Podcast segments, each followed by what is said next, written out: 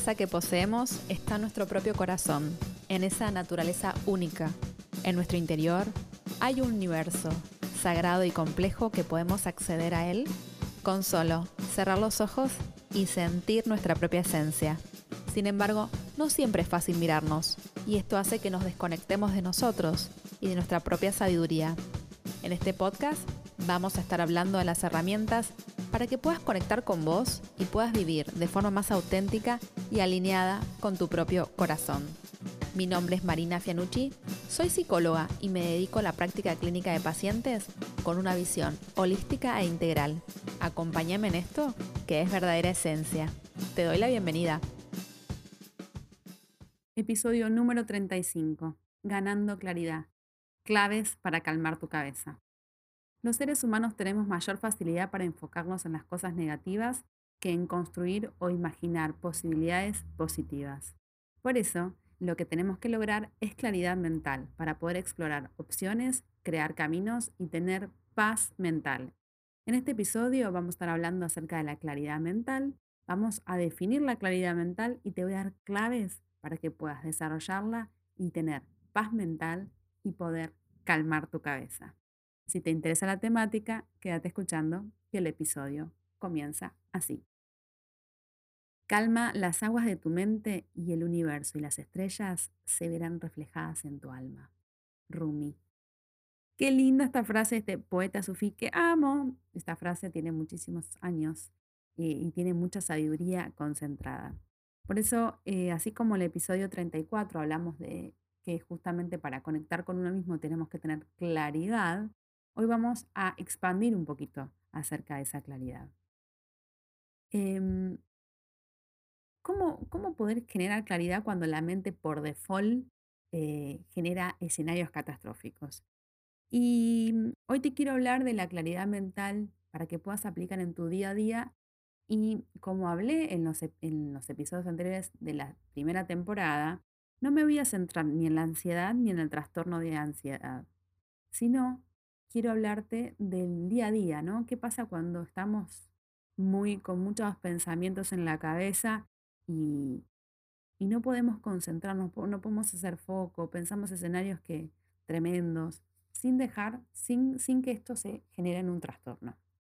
Por eso quiero darte la definición de primero y principal de salud y de salud mental.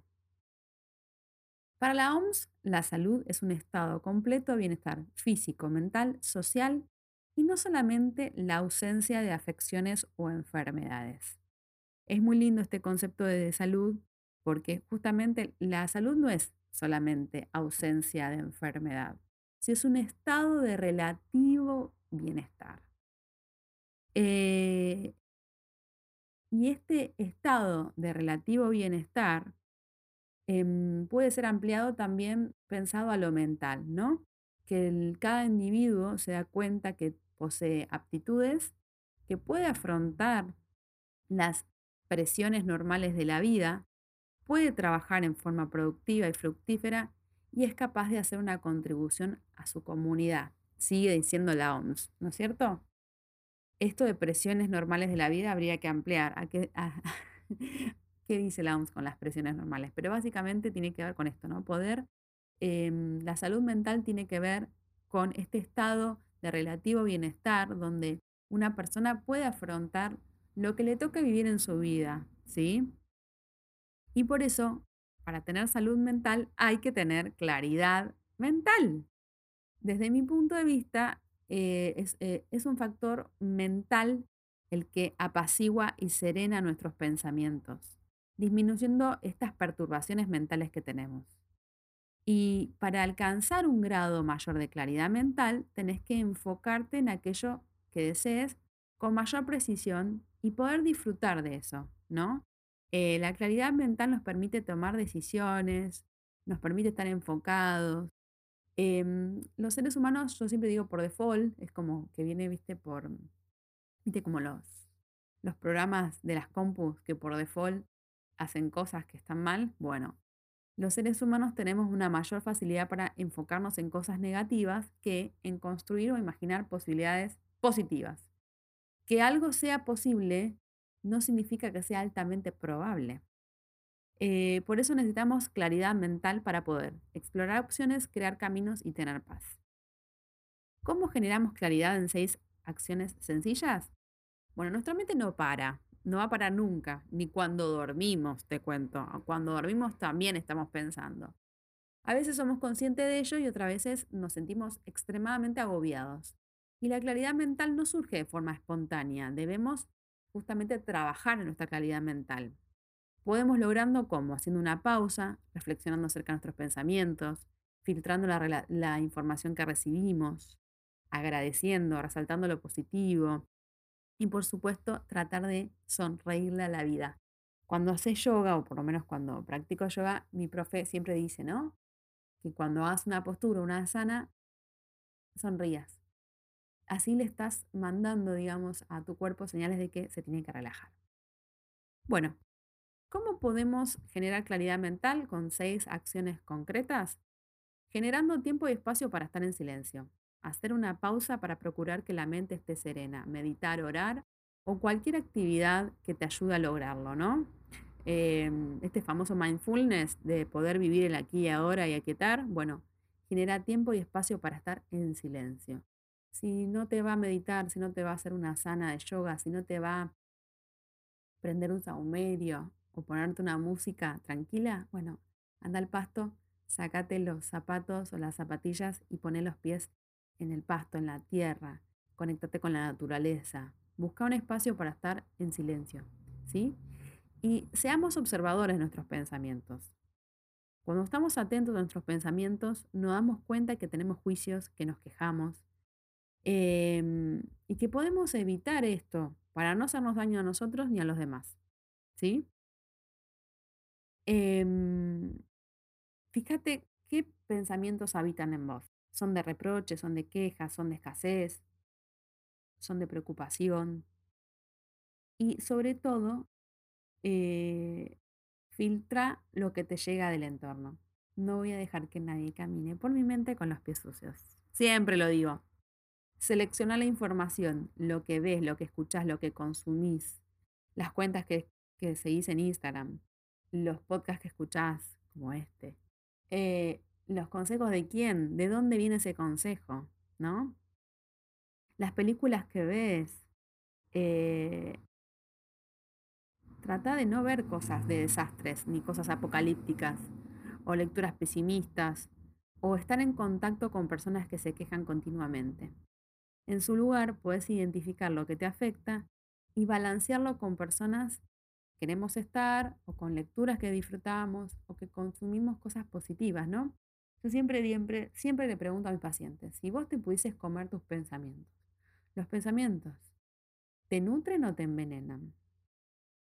Si te envenenan y seguís poniéndole más veneno a esos pensamientos, es como algo bastante letal, ¿no es cierto? Agradece diariamente. El hábito de agradecer es maravilloso. Busca tres cosas por las cuales estás agradecido.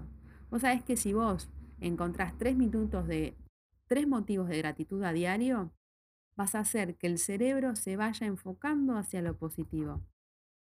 Em, encontrá lo positivo en el día. Haz el ejercicio de encontrar lo positivo en tu día, de, de los logros, los aprendizajes, las pequeñas victorias como, como, como siempre hablamos, ¿no? Y celebrarlas, porque nadie sabe lo que te costó conseguir esa victoria.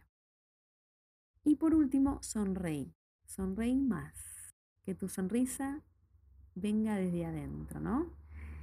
Eh, ¿Y cómo, cómo enfocamos la atención consciente, no? Bueno, escoge pensamientos que te anclen en lo positivo. Definí cómo querés estar en tu día a día. Em, trata de tener eh, rutinas saludables. Enfócate en una cosa a la vez y libera tu mente. Puedes escribir los pendientes, como yo siempre digo, eh, sacarlos de tu cabeza y organizarlos, escribirlos, digamos, en un cuaderno, en un anotador, en tu calendario virtual, en tu agenda de papel o en los dos lados, en la agenda de papel, en el calendario virtual, pero sácate, digamos, todos estos pendientes. Y enfócate en una cosa a la vez. Y definí cómo querés pe- empezar el día. ¿Con qué pensamiento quiero iniciar hoy? Voy a disfrutar todo lo que pase, pase lo que pase. Es una muy linda, es un muy, muy, muy lindo ejercicio. Y bueno, quiero transmitirte unas claves para que vos puedas calmar tu cabeza, como dicen mis pacientes. El miedo y la ansiedad son primos, pero no hermanos. Donde el miedo ve una amenaza real, la ansiedad se la imagina. La ansiedad todo el tiempo se está generando, todo el tiempo se está generando escenarios catastróficos. Lo que tenemos que, que hacer es no llegar a plantearnos millones de escenarios al punto que pensamos que vivimos en un escenario catastrófico, porque ahí está el tema de la ansiedad. La ansiedad transforma lo imaginario en lo real, ¿no?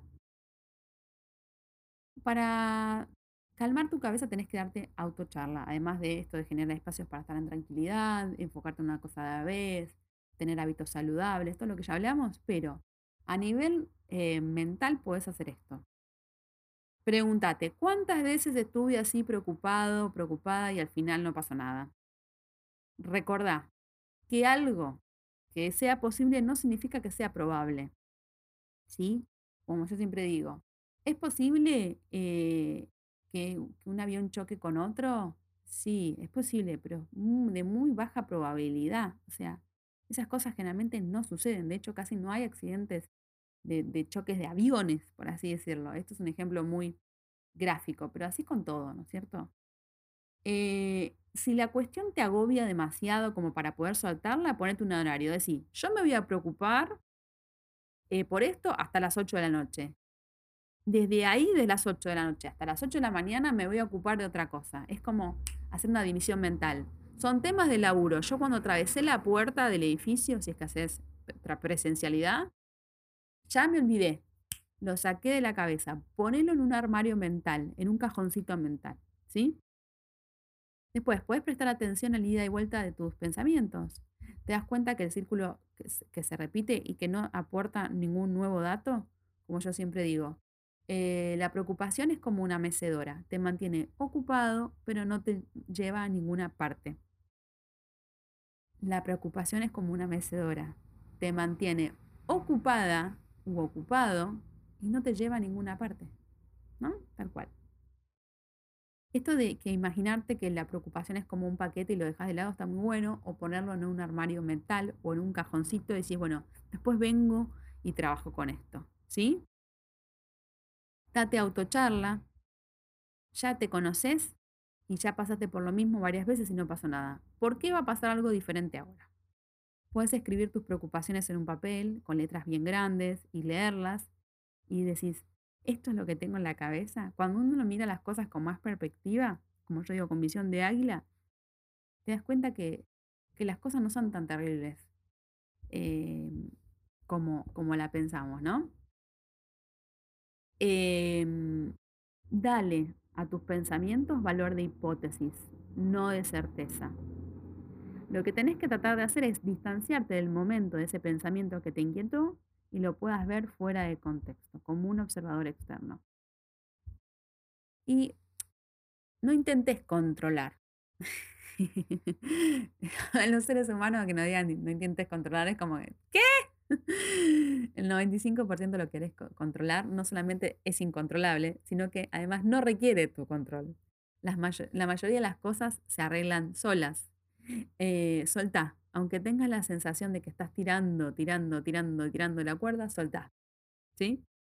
Em, y es lindo esta filosofía budista que dice así. Si hay algo concreto para hacer, tu preocupación es verdadera. Si no hay acción o decisión posible que tomar, es puro ruido. Y si, y si tiene solución, ¿para qué preocuparse, no? Lo importante es ocuparse. Y a veces pasa, por ejemplo, ¿no? Fin de semana largo. Tenés un problema en tu trabajo, ¿no? Viernes. Si, si vos el viernes cuando te fuiste a tu trabajo, supongamos que estamos en presencialidad, estás todo el sábado, todo el domingo, estamos, eh, a medida que grabo este episodio estamos en fin de semana largo. Por eso pongo este ejemplo, de carnaval encima. Si estás todo el viernes, todo el sábado, todo el domingo, todo el lunes y todo el martes, que es feriado, pensando en esto, cuando el miércoles llegás con la cabeza detonada, sin energía, drenado, drenada con ese pensamiento, y no vas a poder aportarle nada productivo, ni siquiera a lo que tenés que resolver. Entonces, lo mejor que tenés que hacer es, bueno, listo, me tomo el fin de largo, cuando vuelvo, me pongo las pilas y trato de resolver lo que tengo que hacer. Lo mismo si tenés que rendir un examen y demás.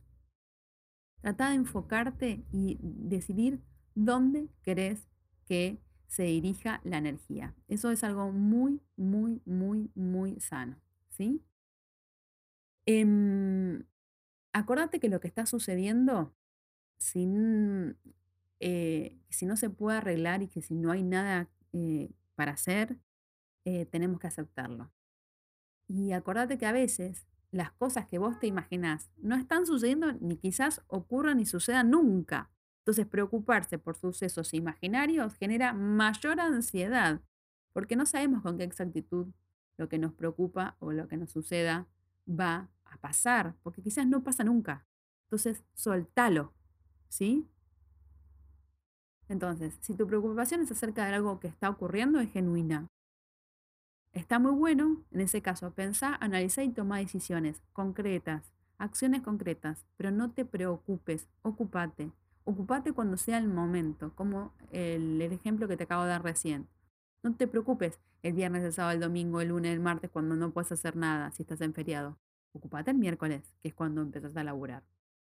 Eh, entonces, la preocupación es verdadera, pero suplanta la preocupación por ocupación. Y responde a ese problema concreto, tangible. Pedí ayuda, fíjate todas las, las cosas que puedes hacer por eso y manos a la obra.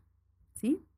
Lo más importante que tenemos que hacer es cuidar nuestra mente, cuidar nuestro espacio mental y no irnos más allá. Por último, quiero leerte una frase de la sabiduría de un curso de milagros que dice así.